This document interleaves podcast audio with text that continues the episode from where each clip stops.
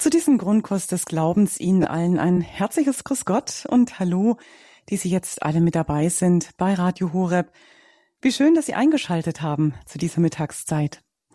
Sie dürfen in dieser Sendung wieder anrufen in unserem Studio bei mir. Mein Name ist Claudia Kiesel. Ich werde Sie dann mit unserem heutigen Sendungsgast bei Frag den Pfarrer zum Glauben verbinden, Pfarrer Peter van Briel aus Hopsten-Hallwerde. Er beantwortet, wie der Titel schon sagt, Ihre Fragen zum Glauben hier heute live und ganz persönlich. Dazu müssen Sie jetzt anrufen, die 089 517 008 008. Ich wiederhole noch einmal die Nummer, das ist die 089 517 008 008. All Ihre Fragen rund um den christlichen Glauben sind hier herzlich willkommen. Und bitte denken Sie nicht, dass Ihre Frage vielleicht zu einfach, zu naiv, zu banal ist oder wenn Sie auch Schwierigkeiten haben, diese Frage vielleicht zu formulieren. Es gibt sicherlich noch viele weitere Hörer, denen es ebenso wie Ihnen geht, die auch Schwierigkeiten haben, sich schwer tun anzurufen. Doch gerne möchte ich Ihnen Ihren Zweifel, Ihre Furcht, sich jetzt hier zu melden, nehmen. Wagen Sie es anzurufen und ihre Fragen rund um den christlichen Glauben zu stellen. Es lohnt sich immer und wir alle werden dadurch bereichert. Die Nummer in die Sendung fragt den Pfarrer zum Glauben hier bei Radio Horeb 089 517 008 008. Ja, und dann darf ich jetzt unseren Experten zu Glaubensfragen willkommen heißen, Pfarrer Peter van Briel aus Hopsten-Hallwerde an der Nordspitze der westfälischen Region Tecklenburger Land. Herzlich willkommen, Pfarrer van Briel. Ja, grüß Gott, guten Tag zusammen. Moin. Dank Ihnen, Pfarrer van Briel, für Ihre Verfügbarkeit, auch heute wieder für unsere Radiohörer. Das ist immer eine ganz besondere Zeit, diese Sendung, denn wo können Sie sonst einem Pfarrer so leicht wie bei uns mal eine Frage zum Glauben stellen? Während Sie jetzt Zeit haben, die Nummer zu wählen, die 089 517 008 008, beginnen wir mit einer ersten Frage zum Einstieg und Sie, liebe Hörer, dürfen zum Telefon greifen und in aller Einfachheit dann hier auf Sendung Pfarrer Van Briel Ihre Frage stellen. Sicherlich kennen Sie das auch, liebe Hörer, besonders junge Menschen, selbst wenn sie im religiösen Umfeld groß geworden sind oder auch nicht, stellen sich irgendwann ganz grundlegende Fragen über den Glauben, über Gott, ob sie ihr Leben mit oder ohne den Glauben gestalten wollen, und sie beobachten dabei auch kritisch hinterfragen ihr eigenes Umfeld, wie Eltern, Großeltern, Lehrer, was sagen Sie, Pfarrer van Briel, jungen Menschen, warum ein Leben im Glauben glücklich macht? Mhm. Eine interessante Frage. Ähm, eigentlich müsste ich auf diese Frage antworten, dass äh, ein Leben aus dem Glauben ähm, gar nicht deswegen ergriffen wird von jemandem, weil ich dadurch glücklich werden will.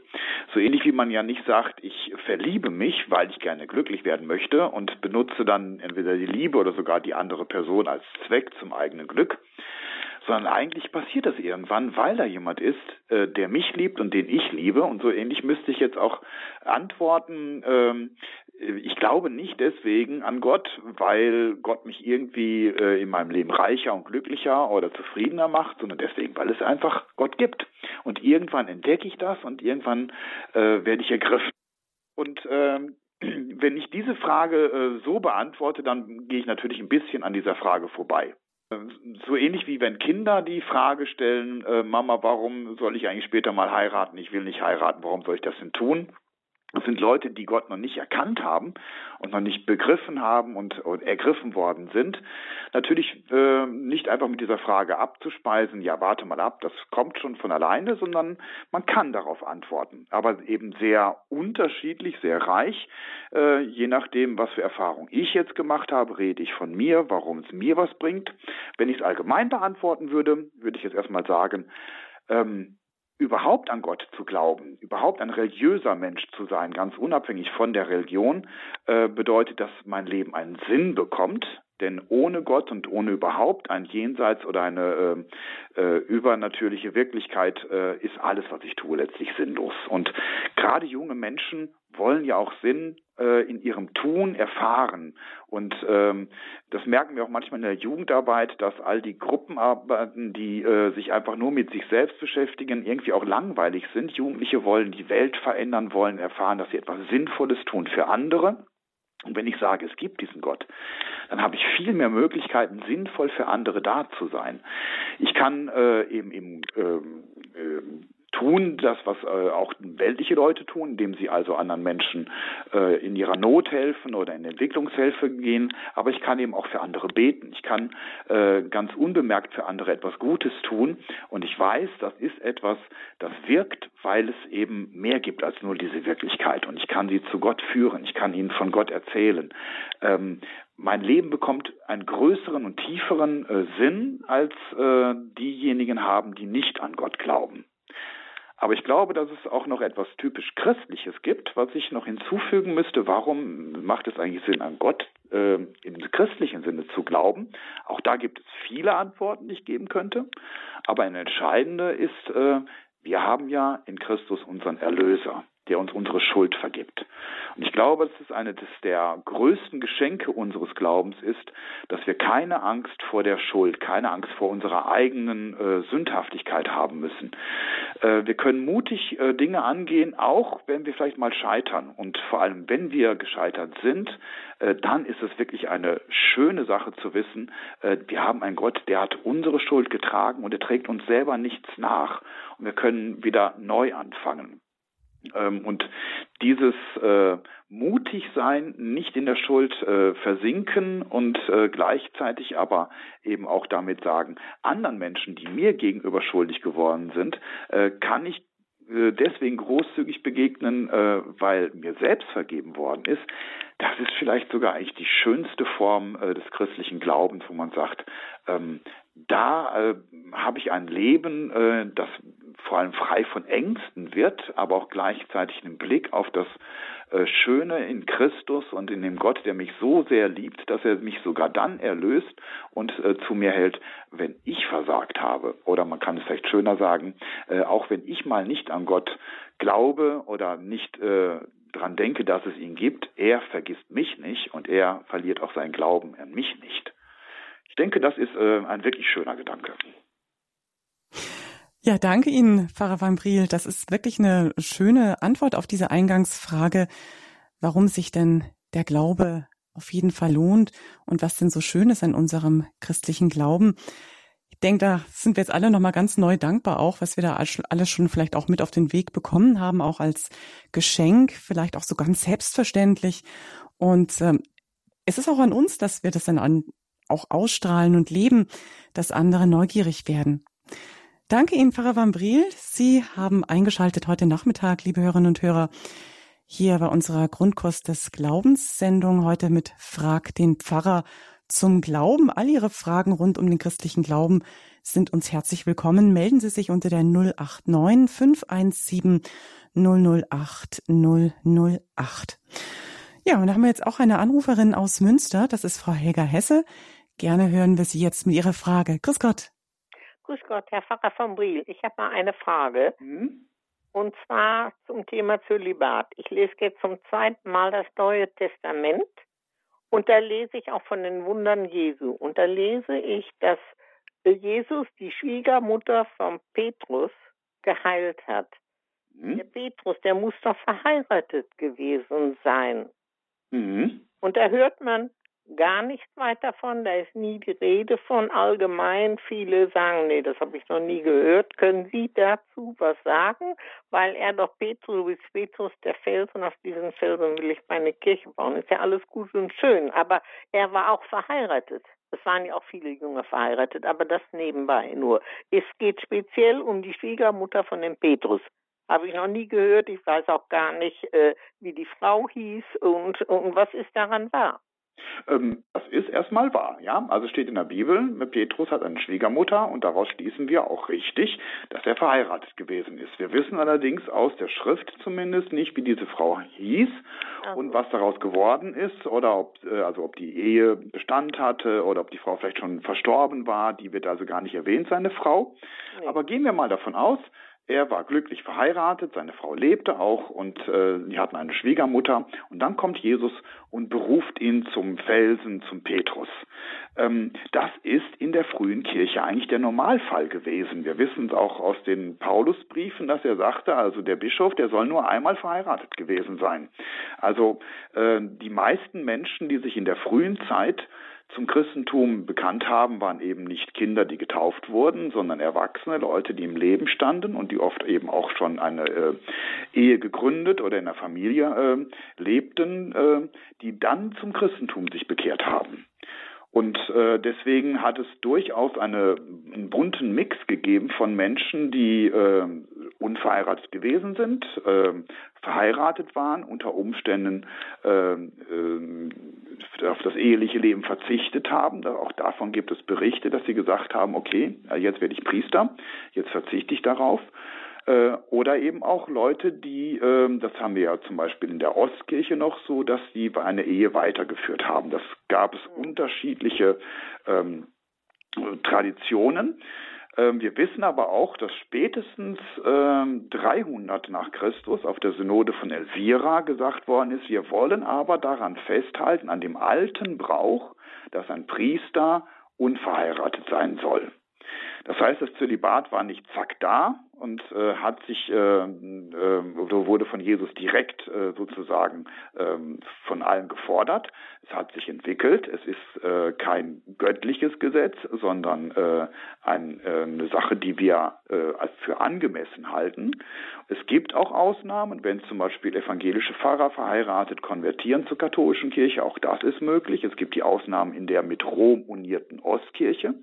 Aber es ist die Zielvorstellung, weil wir sagen, das ist am angemessensten fürs priesterliche Leben, der dann eben mit seiner Gemeinde verheiratet ist, wie Christus, der Bräutigam mit der Kirche, ähm, wenn er zölibatär lebt.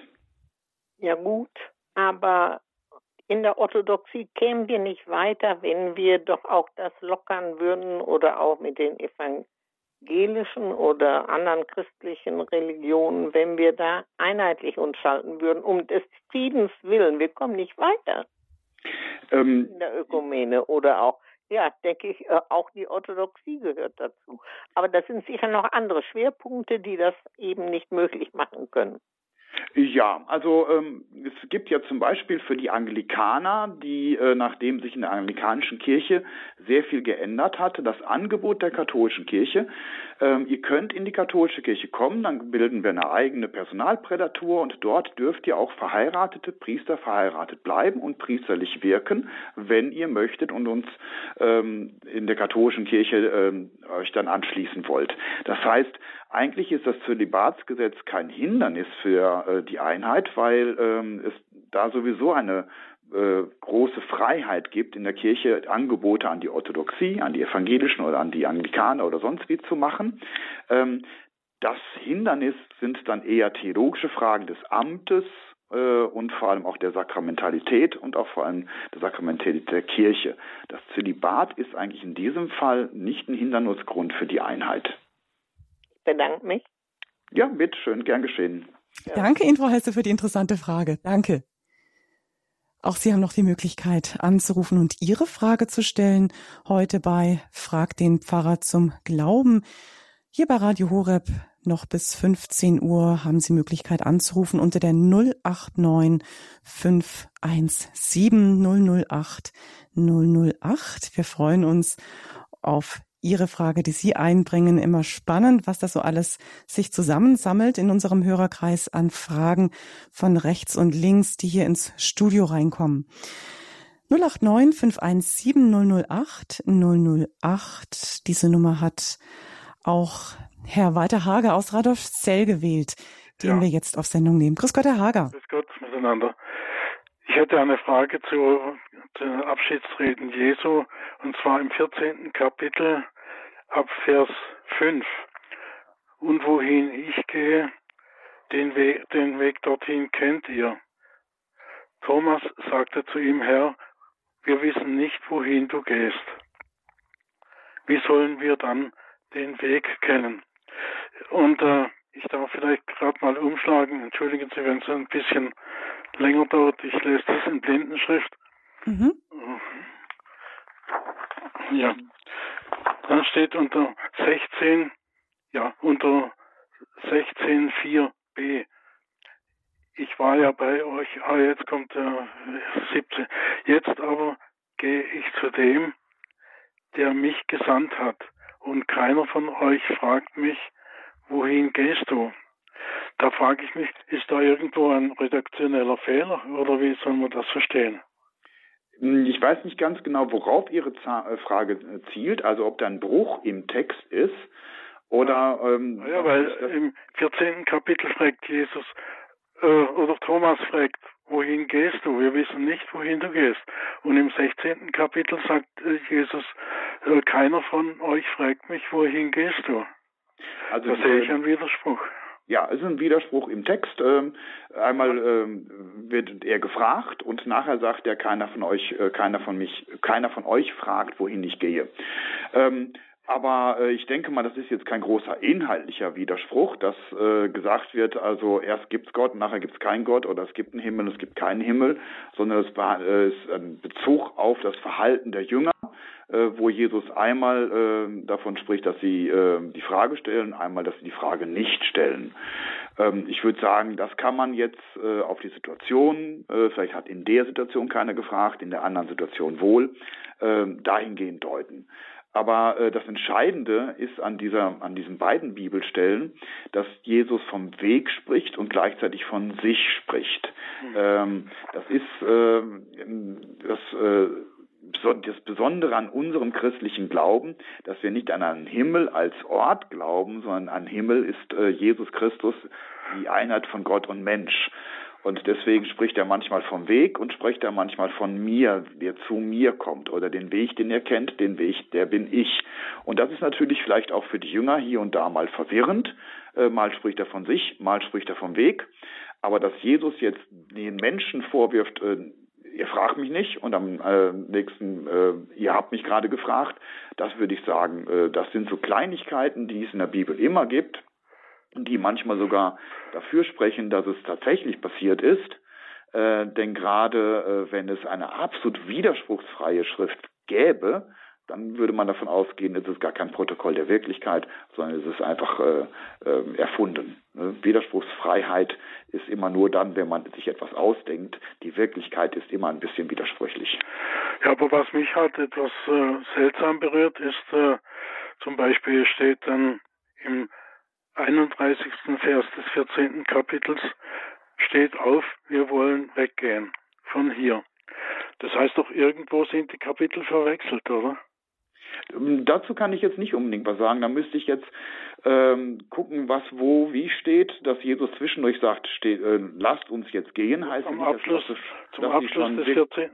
Ja, das heißt ja nicht, dass sie schon wirklich auch gegangen sind sondern äh, dann hat er noch ein bisschen weiter geredet. Denkbar ist das, aber das müsste ich jetzt im Einzelnen nachgucken. Ich gebe zu, danach habe ich noch nicht geschaut.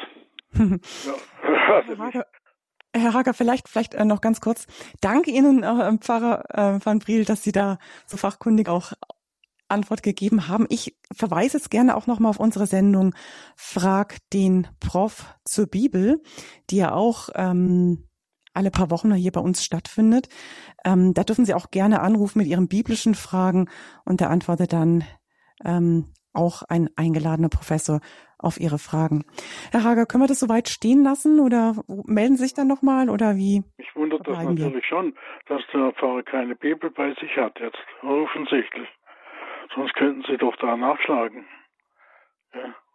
Aber naja, gut lassen wir es für heute mal so stehen. Das ist auch immer ähm, in der Geschwindigkeit der Zeit und in der Kürze der Zeit, der Sendungszeit gar nicht so leicht. Herr Hager, melden Sie sich gerne nochmal bei Frag den Prof zur Bibel.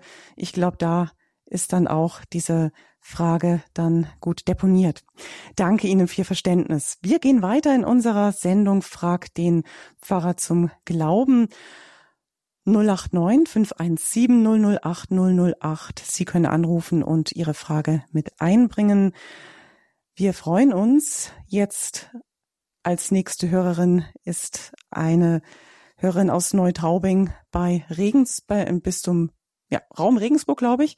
Stimmt das? Habe ich das richtig gesagt? Ja, ja. Alles klar. Gut, wir hören Sie. Neutraubing haben wir auch noch eine Kirche. Ja, ich habe äh, was, weil ich habe eine große, große Familie. Und dann, äh, wie gesagt, äh, alle Kinder wurden getauft, gefirmt und alles, ja. Von meinen Enkeln, ich habe auch die, die zwei sind noch so drinnen, so wie ich sag mal, gehen Messe und so und ministrieren. Aber meine Große, mein Sohn geht auch rein mit mehreren Sonntagen nach der Arbeit. Das, aber die anderen, äh, die, wie sagt man, haben, naja, nicht so in der Kirche, wie sagt man so. Hm? Und dann, äh, die sind irgendwie oder unsicher oder so. Langsam gibt sowas. Vielleicht daheim beten sie, kann ich nicht sagen, aber ich merke, dass sie trotzdem irgendwie der Kirche nicht so vertrauen oder wie man richtig ausdrückt, kann ich nicht mhm. mehr. Dürfte ich fragen, was, was, was ist Ihre ganz konkrete Frage an den Pfarrer? Ja, den Pfarrer, wie soll ich jetzt auf die Kinder nicht Druck, Druck ausüben?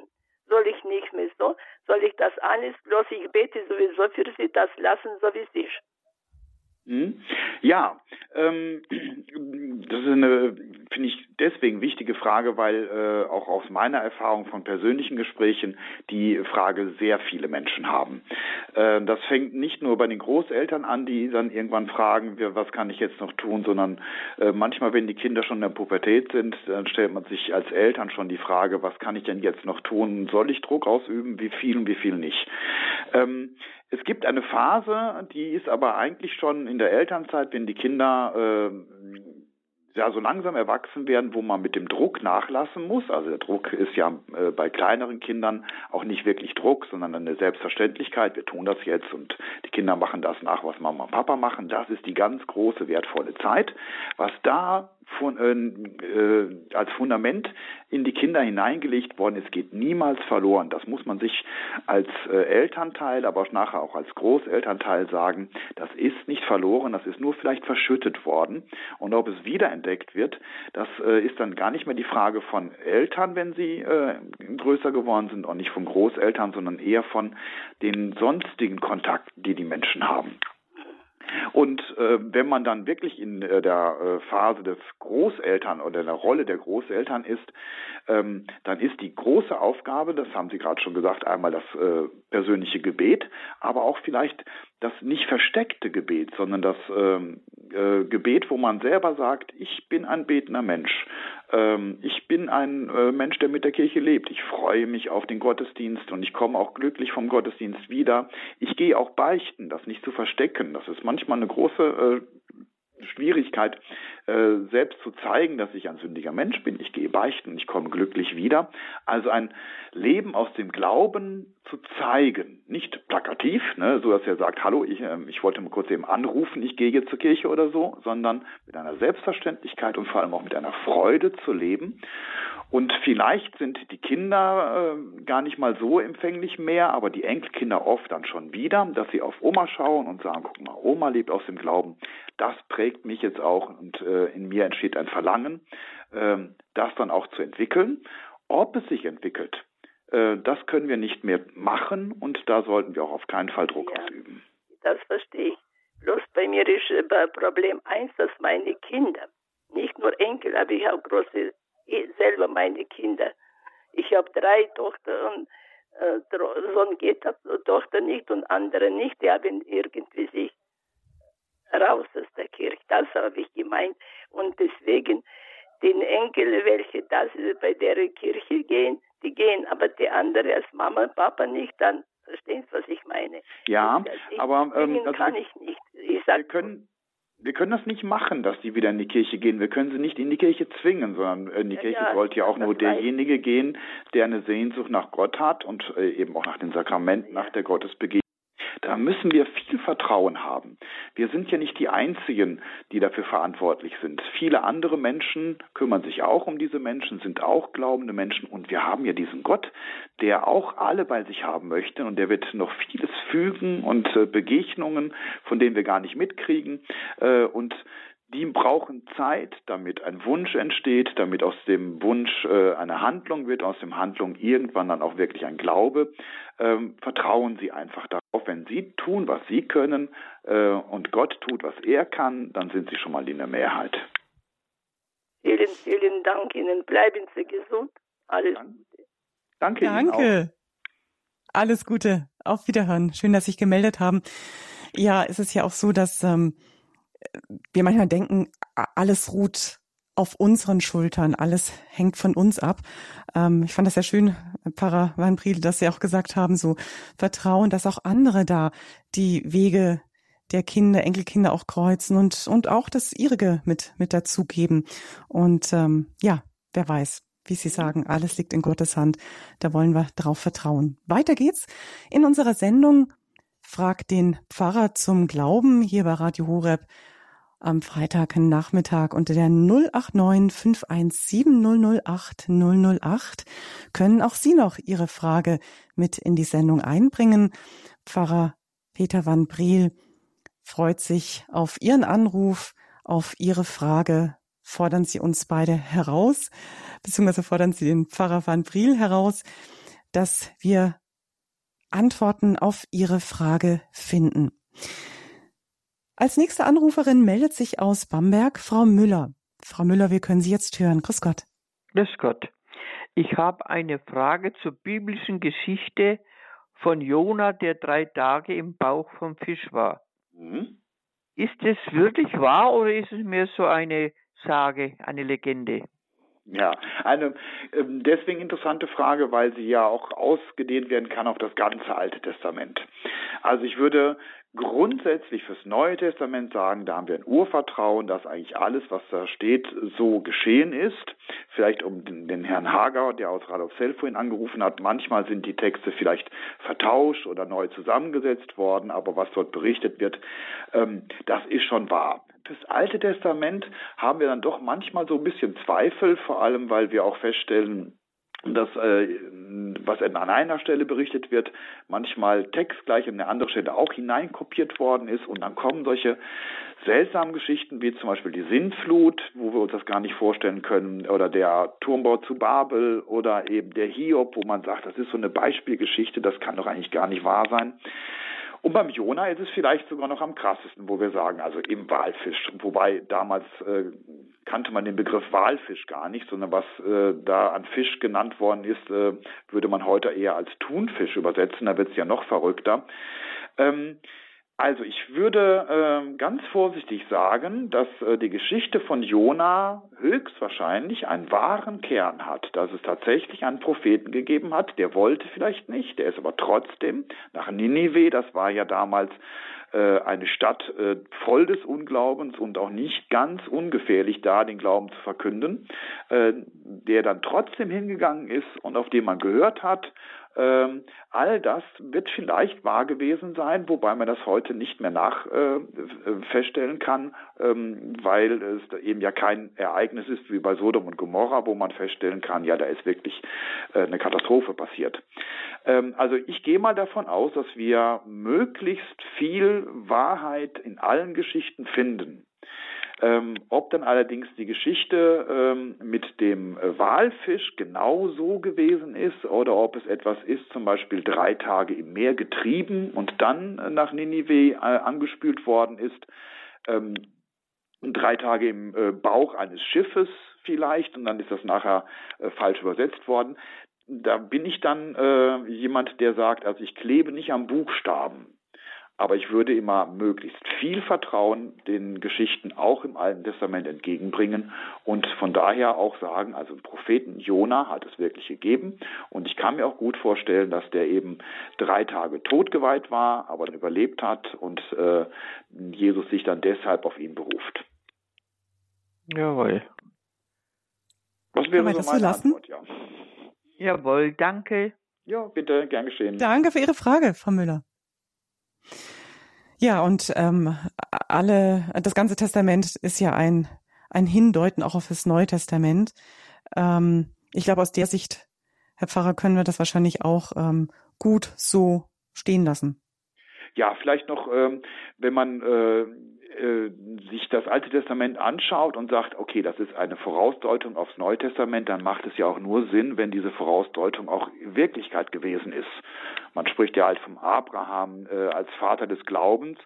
Ähm, dem muss es gegeben haben, sonst gibt es diesen ersten Vater des Glaubens nicht. Das heißt, wir müssen schon erstmal davon ausgehen, das meiste im Alten Testament ist wahr, aber es muss nicht immer alles ganz genau so gewesen sein, wie es da steht. Mhm. Danke. Ein weiterer Anrufer, der sich hier meldet heute Nachmittag beim Grundkurs des Glaubens mit Frag den Pfarrer zum Glauben. Eine weitere Glaubensfrage, nehme ich an, bringt jetzt Herr, auch Herr Anthony mit ein aus Germersheim, meldet er sich. Grüß Gott. Grüß Gott. Äh, guten Tag, Herr Pfarrer. Guten Tag. Äh, ich habe eine Frage zum zweiten Thessalonicher Kapitel 2, Vers 7. Ich lese gerade kurz vor. Mhm. Denn das Geheimnis der Gesetzwidrigkeit ist schon am Werk, nur muss erst der beseitigt werden, der es jetzt noch zurückhält. Dann wird der gesetzwidrige Mensch offenbar werden. Ja, genau, ist der Satz zu Ende. Jetzt ist meine Frage, wer ist derjenige, der zuerst beseitigt werden muss?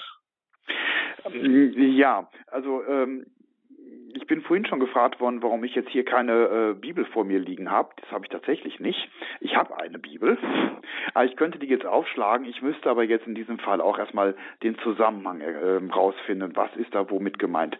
In diesem Fall äh, bin ich mal ganz frei und sage, äh, ich weiß die Antwort nicht kann ich jetzt auf die Schnelle nicht sagen. Also die Moderatorin hat schon auf den Professor verwiesen, der zur äh, Bibel sich besser auskennt als ich. Und in diesem Fall muss ich ehrlich sagen, ich habe diesen Vers noch gar nicht gesehen. Das müsste ich jetzt nochmal nachgucken und mir eine Meinung bilden. Und vielleicht beim nächsten Mal, wenn Sie nochmal anrufen wollen, kann ich was dazu sagen. Vielen Dank und Gottes Segen. Ja, danke. Ja, danke. Ja, das sind heute doch sehr viele biblische Fragen. Wie gesagt, der Verweis gerne auf unsere Sendung Frag den Prof zur Bibel. Die nächste Sendung muss ich dann selber mal schauen, wann die stattfindet, aber Sie entnehmen es auch gerne dem Monatsprogramm oder auch auf unserer Internetseite unter horeb.org. Ja, Herr Pfarrer Van Briel, wir gehen weiter mhm. zur Anruferin aus dem Trauchgau. Das ist Frau Heringer. Grüß Gott, Frau Heringer. Grüß Gott. Grüß Herr Pfarrer, ich hätte eine Frage. Äh, bei der Gefangennahme Jesu haut äh, Petrus dem äh, Knecht das rechte Ohr ab. Mhm. Waren die Apostel bewaffnet? Ähm, offensichtlich ja.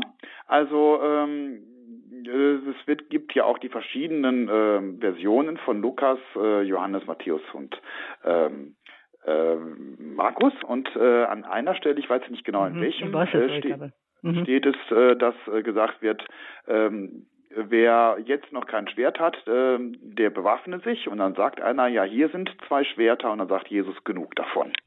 Also offensichtlich waren Schwerter im Spiel, offensichtlich hat Petrus äh, zu einem Schwert gegriffen.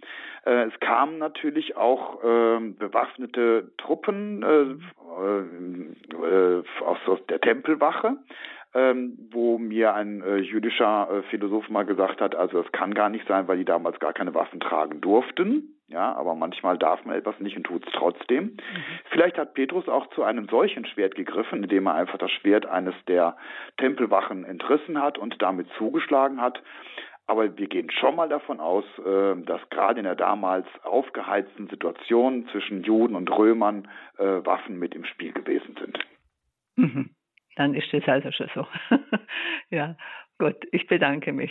Ja, bitte. Also, ja, danke, Frau Heringer. Interessante Frage. Mhm. Darüber habe ich noch gar nicht so nachgedacht. ja, Sie können auch noch Ihre Frage mit einwerfen hier in unserer Sendung. Fragt den, fragt den Pfarrer zum Glauben 089 517 008 008. Und wir haben eine Anruferin aus Bad Rieburg. Grüß Gott. Grüß Gott. Grüß Gott. Ja, ähm, ja, gut, dass Sie in der Leitung sind, also dass Sie heute in Radio Horwitz sind. Äh, ich höre mir die Sendung immer sehr gerne an.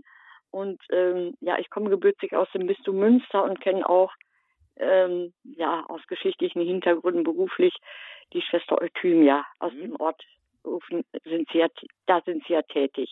Ja, vielleicht für die anderen Zuhörer, Schwester Euthymia ist eine Selige des Bistums Münster und sie stammt aus dem Ort, in dem ich jetzt hier Pastor bin, nämlich in Halverde. Genau.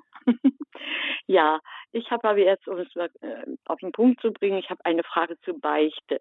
Sie haben ja so einen schönen, es gibt so einen schönen Flyer von Kirche in Not, wo Sie dann auch äh, Hinweise zur Beichte geben. Das finde ich ganz toll, habe ich auch schon an andere weitergegeben.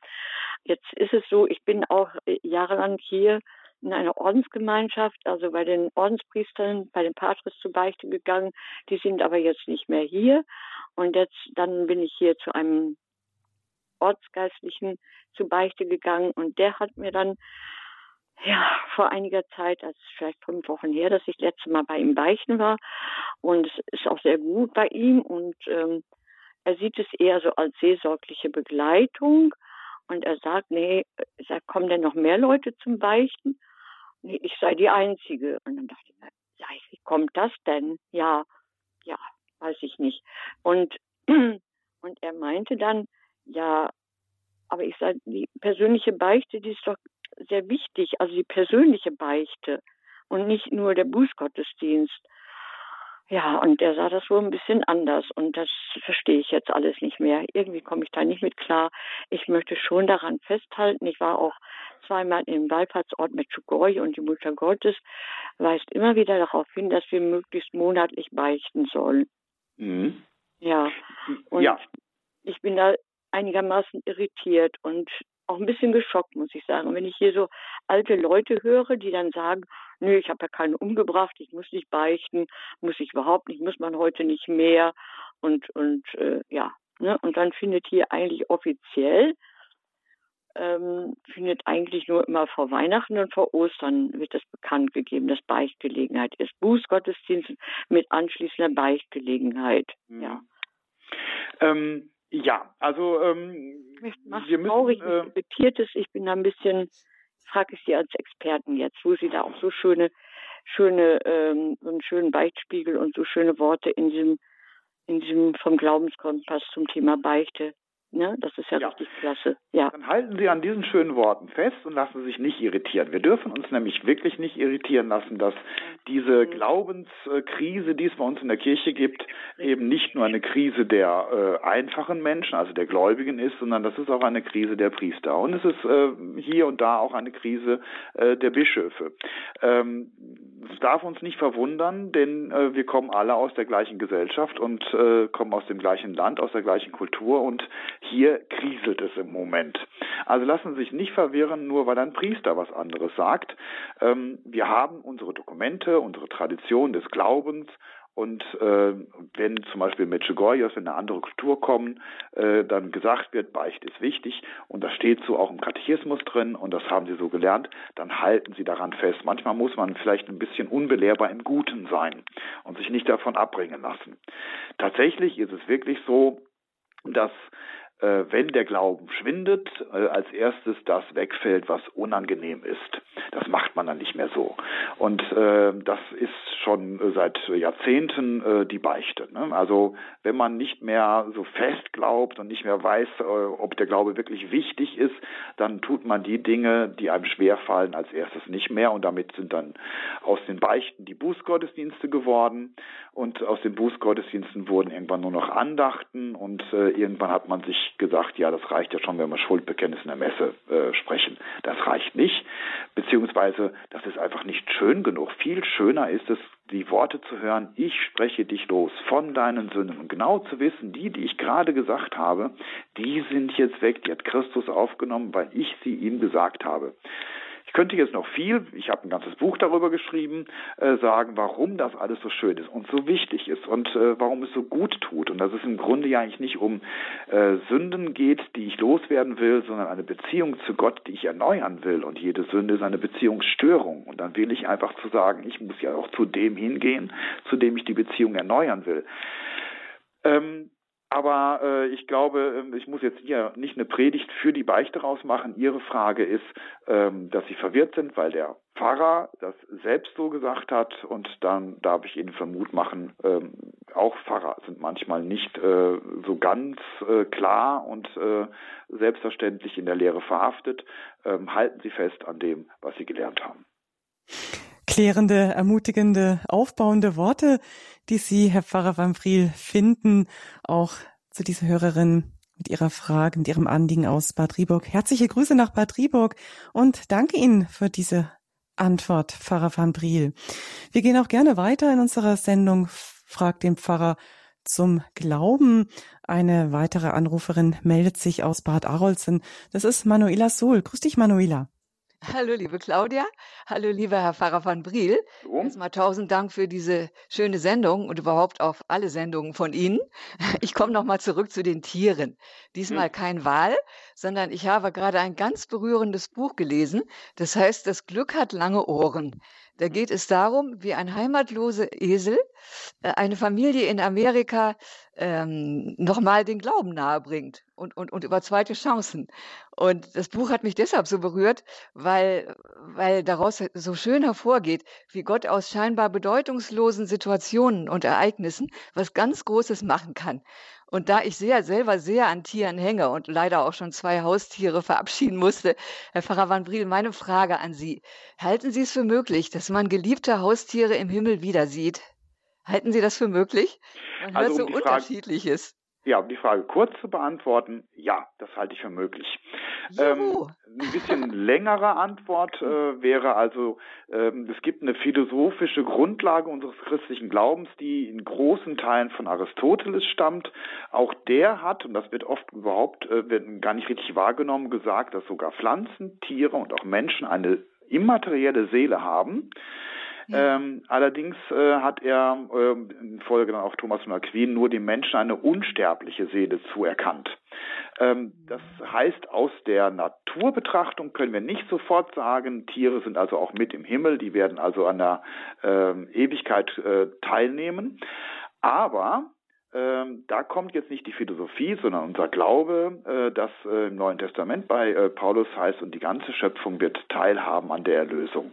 Und da gehen wir einfach mal von aus. Und wenn wir äh, hier in dieser Welt den Tieren in die Augen schauen, vor allem also den Tieren, die auch wirklich eine soziale Beziehung, äh, Bindung aufbauen, ist besser als Beziehung, ähm, und dann kann man sich eigentlich nicht vorstellen, äh, dass das einfach nur verloren geht und vorübergehend ist und zeitlich und äh, ein Wunderwerk wie ein Hund, eine Katze oder von mir aus auch ein Esel oder ein Pferd sein kann, ähm, von Gott dann äh, nicht mit erlöst wird, kann ich mir nicht vorstellen. Also ich weiß nicht genau, wie es sein wird, wie das mit den Tieren ist, aber wenn Sie fragen, ist das für mich denkbar, dann würde ich sagen, ja, ist es. Ach, ich danke Ihnen. Ich, das ist so schön zu hören, weil wissen Sie, das ist so unterschiedlich. Ich habe andere Priester gefragt und die, die überhaupt keinen Bezug zu Tieren haben, die, die federn das so ab und sagen, ach, ist doch nicht wichtig und ist doch nur ein Tier. Aber nein, also wenn man selber Haustiere hat, ich weiß nicht, haben Sie auch eins? Jetzt im Moment leider nicht. Ich bin heute Morgen noch von ja. Schülern danach gefragt worden, aber weil ich eben viel in der Schule bin, wäre das äh, ja. Tier hier wirklich die ganze Zeit allein. Aber als ja, genau, man kind muss Zeit haben, ne? habe ich einen Hund gehabt, Bobby, und äh, von daher Tiererfahrung oh. habe ich. Ja, vielen, vielen Dank, Herr, Herr Pfarrer von Briel und auch dir, Claudia. Einen gesegneten äh, Freitag noch. Ja, danke. Und danke für die Frage, Manuela, die du eingebracht hast. Ja, ich duze Manuela Sohl. Sie hat angerufen aus Bad Arolsen. Sie ist ehrenamtliche Mitarbeiterin bei Radio Horeb, denn sie liest für die Sendereihe Erzählungen auch immer mal wieder Bücher auf und sie hat es gerade auf das letzt aufgelesene Buch Bezug genommen. Wir freuen uns natürlich schon, wenn dieses Buch dann auch für uns gesendet werden kann. Wir gehen weiter in unserer Sendung Frag den Pfarrer zum Glauben 089 517 008 008. Das ist die Rufnummer in in unserer laufenden Sendung zehn Minuten verbleiben uns noch circa. Das heißt, noch Möglichkeit für Sie hier anzurufen und Ihre Frage mit einzubringen. Ein weiterer Anrufer, den nehmen wir jetzt ganz spontan auf Sendung, habe noch nicht im Vorfeld gesprochen. Grüß Gott. Grüß Gott. Hier ist Anna Gigo. Frau Gigo, grüß Sie. Ja, ich grüße Sie. Ich wollte nur wissen, wenn ein Kind eine Nottaufe bekommen hat, kann die dann hinterher auch dann noch die richtige Taufe bekommen? Ja, wobei ich Sie ein bisschen korrigieren muss. Also äh, Nottaufe ist, wenn sie gültig ist, ist auch eine richtige Taufe. Aber äh, anschließend kann noch eine festliche Taufe, eine liturgische Taufe ja. erfolgen. Ja, ja ist sogar empfohlen, äh, wenn das Kind eine Nottaufe erfahren hat, dass man anschließend nochmal äh, in die Kirche geht äh, und durch den Pfarrer taufen lässt, der kann auch dann ähm, die Formel Ich taufe dich, falls du noch nicht getauft worden bist, auf den Namen und damit ist dann alle äh, äh, Zweifel sind dann ausgeräumt. Das Kind ist also entweder beim ersten Mal richtig getauft worden oder weil man es nicht genau weiß, wer es gemacht hat, beim zweiten Mal auf jeden Fall kommt in die Bücher, wird empfohlen, das zu tun. Herr Pfarrer, es geht darum, es ist mein kleiner Urenkel, der ist jetzt gut zwei Jahre und ist noch nicht getauft. Sein Brüderchen ist zwar nach einem Jahr getauft worden, aber da waren so viele Umstände, dass er noch nicht getauft ist. Und jetzt soll er eine kleine Operation kriegen, an, ähm, eine plastische Operation, aber mit Vollnarkose. Und dann habe ich den Eltern gesagt, dann tauft das Kind doch wenigstens schon mal als Nottauf. Und dann habe ich ihnen gesagt, wie es geht. Mit Weihwasser habe ich ihnen besorgt Gott und ich taufe dich im Namen des Vaters und des Sohnes und des Heiligen Geistes. Das habe ich ihnen so gesagt und die Mutter war ganz damit einverstanden und der sollte jetzt Montag soll das sein. Also es ist dann so kurzfristig. Mhm. Ja, also ich ähm, will das jetzt nicht kommentieren. Als Pfarrer bin ich dazu angehalten, immer wenn es eben geht, dafür zu sorgen, dass äh, äh, ein Priester tut und auch in der Kirche geschieht. Aber wenn es so ist, wie Sie jetzt äh, geschildert haben, das äh, Kind eben auf diese Art und Weise notgetauft wird, äh, steht einer anschließenden feierlichen Taufe oder Taufeierung Tauffeier äh, nicht im Wege. Das, das wollte ich nur wissen. Dann eine offizielle Taufe, sage ich mal. Mhm. Ich, ich bin nur sehr unruhig jetzt als Urgroßmutter. Äh, es könnte ja was sein, aber ich, es ist ein süßer kleiner Bub und die Umstände waren, dass er noch nicht getauft ist. Die sind im Umbau oder im Bauen und weiß Gott was alles. Und ich habe immer gedrängt, aber das kommt jetzt so plötzlich, dass er da operiert werden muss. Und dann sage ich, dann macht ihr doch wenigstens die Nottaufen. Die Eltern waren auch damit äh, sehr einverstanden. Ne? Mhm. Das werden wir jetzt tun. Und da wollte ich nur wissen, ob dann hinterher die offizielle Taufe dann, weil sie gewillt sind, das Kind auch die richtige Taufe zu geben. Ja, wird sogar empfohlen. Ja. Danke Ihnen. Dann ich wünschen wir auch. alles Gute für die Operation, Gottes Segen. Und ja, alles Gute für die Familie auch. Da hätte ich noch einen kurzen Anhang an diese Frage, weil auch immer wieder die Frage hier bei uns reinkommt von besorgten Großeltern, wo die Enkel auch noch nicht getauft sind, weil die Kinder vielleicht nichts mehr mit der Kirche am Hut haben, mit dem Glauben am Hut haben und die dann heimlich auch eine Nottaufe ähm, ja, praktizieren ähm, an ihren Enkeln. Was halten Sie davon, Pfarrer Van Briel? Ja, also ähm, ich darf dafür eigentlich nicht werben. Ne? Das ist ähm, Recht der Eltern zu bestimmen, ob die Kinder getauft sind. Und wenn die Eltern nicht dafür offen sind, äh, dann sollten die Großeltern ihnen da nicht reinfuschen. Da sind wir wieder bei dem Gedanken, den ich vorhin hatte. Vertraut darauf, äh, Gott ist am Werk, andere Menschen sind am Werk. Und ähm, der Gedanke, dass ungetaufte Kinder in die Vorhölle, in den Limbus kommen und so weiter, ist theologisch also eigentlich vom Tisch. Ähm, die Frage, wie das dann jetzt genau ist, müssen wir nochmal anderweitig klären. Ähm, aber das sollte man den Eltern überlassen. Ähm, Nottaufen sollten wirklich nur geschehen, wenn äh, Todesgefahr im Anzug ist, also ähm, ein Unfall, äh, eine plötzliche schwere Krankheit oder in diesem Fall jetzt eben eine Operation, die plötzlich kommt, aber auch da, das war ja in diesem Fall auch so, dass die Eltern damit einverstanden sind. Ich warne davor, dass die Großeltern äh, das einfach heimlich machen, ohne Zustimmung der Eltern. Äh, das gibt nur Ärger in der Familie und das ist etwas, das sollte man vermeiden, wenn dann sollten auch wirklich alle dahinter stehen. Danke. Wir gehen weiter zu einem Anrufer, der selber seinen Namen nennen darf jetzt. Grüß Gott. Grüß Gott, mein Name ist Ulrich Pilch aus Kahm in Nordrhein-Westfalen. Grüß Sie. Hallo. Äh, oder, grüß Gott, ja. Äh, eine Frage, Herr Pfarrer van Briel, und mhm. zwar, äh, sollte ein Rosenkranz geweiht oder gesegnet sein? Mhm. Eine interessante Frage. Ich könnte jetzt kurz antworten, eigentlich geweiht. Aber der Unterschied, ähm, äh, den kann ich vielleicht noch mal eben kurz äh, erläutern. Äh, wir segnen Dinge, die wir äh, für den Alltag gebrauchen. Also zum Beispiel ein Auto. Ne? Das wird dann gesegnet, weil es eben zum Fahren gedacht ist und es soll auch fahren. Ähm, wenn wir einen äh, Kelch segnen, dann äh, weihen wir ihn eigentlich, weil er soll nicht mehr zum äh, Abendessen oder sonst was auf den Tisch kommen, sondern er soll jetzt für den liturgischen Bereich gedacht sein. Also alles, was wir aus dem weltlichen Bereich rausnehmen und mit in den religiösen, spirituellen, vor allem liturgischen Bereich hineinnehmen, das weihen wir. Und alles andere für die Welt wird gesegnet. Und in diesem Fall ist der Rosenkranz ja nicht mehr als Schmuck, als Kette oder Armband gedacht, sondern eben sollte zum Beten genutzt werden und eine besondere Bedeutung bekommen. Und deswegen sprechen wir eigentlich davon, dass wir den Rosenkranz weihen. Aber wenn dann mal jemand sagt, ich äh, segne jetzt den Rosenkranz oder Kreuze werden gesegnet, die müssen eigentlich auch geweiht werden, das ist dann äh, also vom äh, dem, was passiert, nämlich mit Weihwasser und einem Segensgebet, kein großer Unterschied. Aber vom Gedanken her ja, ist, äh, wird der Rosenkranz geweiht. Ah. Als kurze Zusatzfrage eben zur Weihe bzw. Segnung. Das Wasser, das ich als katholischer äh, Christ mit nach Hause bekomme, äh, sollte das jetzt auch geweiht oder braucht das nur gesegnet werden? Also ähm, eigentlich sollten, also segnen kann jeder, äh, wie gesagt, für die Welt, zum Beispiel der Vater die Kinder oder der Lehrer die Schüler oder was weiß ich. Äh, Weihen sollte eigentlich durch den Priester geschehen und der sollte dafür Weihwasser benutzen. Ähm, wenn Sie sagen, äh, ich habe jetzt im Moment keinen Priester, ich möchte das gerne tun, dann gibt es eigentlich in allen Kirchen hoffentlich ähm, die Gelegenheit, Weihwasser mitzunehmen. Und dann ja, das weiß, das weiß ich, aber jetzt wegen Corona-Zeit wurde das in unserer Gemeinde etwas anders äh, gehandhabt. Und jetzt weiß ich nicht, also das Wasser, das ich bekomme, soll ich da meinen äh, Pfarrer darum bitten, dass er dieses Wasser dann segnet oder oder oder äh, oder beschränkt er es dann auf auf äh, also, ich meine, sollte er es weihen beziehungsweise segnen?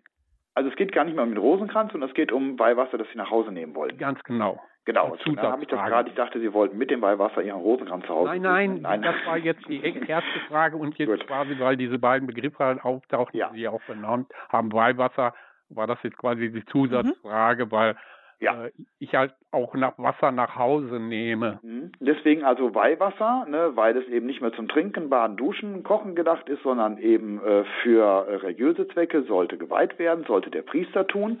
Und wenn Sie nicht sicher sind, ob es der Priester jetzt wirklich geweiht hat, dann bitten Sie den Priester nochmal darum, dass er es tut. Ähm, und ich hoffe, dass also in Corona ist einiges durcheinander gekommen mit Spezialfällen, die man gar nicht genau äh, in der Kirchengeschichte schon vorher hatte, äh, dass demnächst alles normal ist und Sie ganz normal Weihwasser aus der Kirche mitnehmen können. Ähm, aber einen Priester zu fragen, das ist kein großer Aufwand für einen Priester. Äh, Im Zweifelsfall geht es auch ohne Salz, meistens mit Salz, äh, kann er äh, Weihwasser segnen. Also er segnet das Wasser, damit es Weihwasser wird. Danke für die Frage, die hier eingeworfen wurde. Danke auch für Ihre Antwort, Herr Pfarrer van Briel.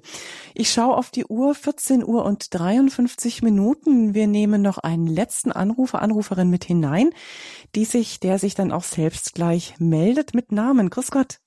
Grüß Gott. Ja, mit wem sprechen wir? Mein Name ist Maria Eckert. Ich komme aus dem Eichsfeld. Frau Eckert, grüß Gott. Grüß Gott. Ich wollte nur sagen, ich habe also 15 Jahre im Kindergarten arbeiten dürfen. Und wir haben immer mit den Kindern gebetet. Und jetzt habe ich mitbekommen, dass die Erzieherin im katholischen Kindergarten wird nicht mehr gebetet. Das hat mich so erschüttert und erschreckt, das kann ich Ihnen nicht sagen. Ich weiß nicht, warum das so ist. Das wollte ich nur gerne wissen, der Pfarrer dazu sagt. Warum die Eltern, das müsste ja eigentlich von zu Hause schon etwas kommen. Mhm. Warum die das nicht mehr machen.